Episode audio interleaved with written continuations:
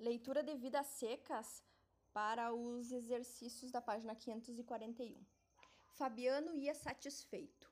Sim, senhor, arrumara-se. Chegara naquele estado, com a família morrendo de fome, comendo raízes. Caíra no fim do pátio, debaixo de um juazeiro.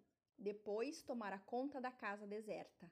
Ele, a mulher e os filhos tinham se habituado à camarinha escura. Pareciam ratos e a lembrança dos sofrimentos passados esmorecera. Pisou com firmeza no chão gretado, puxou a faca de ponta, esgaravatou as unhas sujas. Tirou do aió um pedaço de fumo, picou-o, fez um cigarro com palha de milho, acendeu a albinga, pôs-se a fumar regalado. Fabiano, você é um homem! exclamou em voz alta. Conteve-se, Notou que os meninos estavam perto. Com certeza iam admirar-se ouvindo-o falar só. E pensando bem, ele não era homem. Era apenas um cabro ocupado em guardar coisas dos outros. Vermelho, queimado, tinha os olhos azuis, a barba e os cabelos ruivos. Mas, como vivia em terra alheia, cuidava de animais alheios. Descobria-se encolhia-se na presença dos brancos e julgava-se cabra. Olhou em torno, com receio de que, fora os meninos, alguém tivesse percebido a frase imprudente. Corrigiu-a murmurando: Você é um bicho, Fabiano.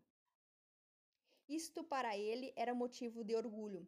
Sim, senhor, um bicho capaz de vencer dificuldades. Chegara naquela situação medonha e ali estava, forte, até gordo, fumando seu cigarro de palha. Era. Apossara-se da casa porque não tinha onde cair morto.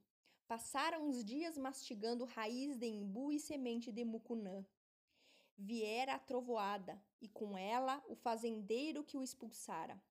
Fabiano fizera-se desentendido e oferecera os seus préstimos, resmungando, coçando os cotovelos, sorrindo aflito o jeito que tinha era ficar. E o patrão aceitaram. Entregara-lhe as marcas de ferro. Agora Fabiano era vaqueiro e ninguém o tiraria dali. Aparecera como um bicho. Entocara-se como um bicho, mas criara raízes, estava plantado. Olhou as quipás, os mandacarus e os chique-chiques. Era mais forte que tudo isso, era como as catingueiras e as baranau, baraunas. Ele, Sinhá Vitória e os dois filhos e a cachorra-baleia estavam agarrados à terra. Chape-chape. As alpercatas batiam no chão rachado. O corpo do vaqueiro derreava-se às pernas, faziam dois arcos, os braços moviam-se desengonçados, parecia um macaco entristeceu-se. Considerar-se plantada em terra alheia. Engano. A sina dele era correr mundo, andar para cima e para baixo, à toa, como judeu errante. Um vagabundo empurrado pela seca. Achava-se ali de passagem, era hóspede. Sim, senhor.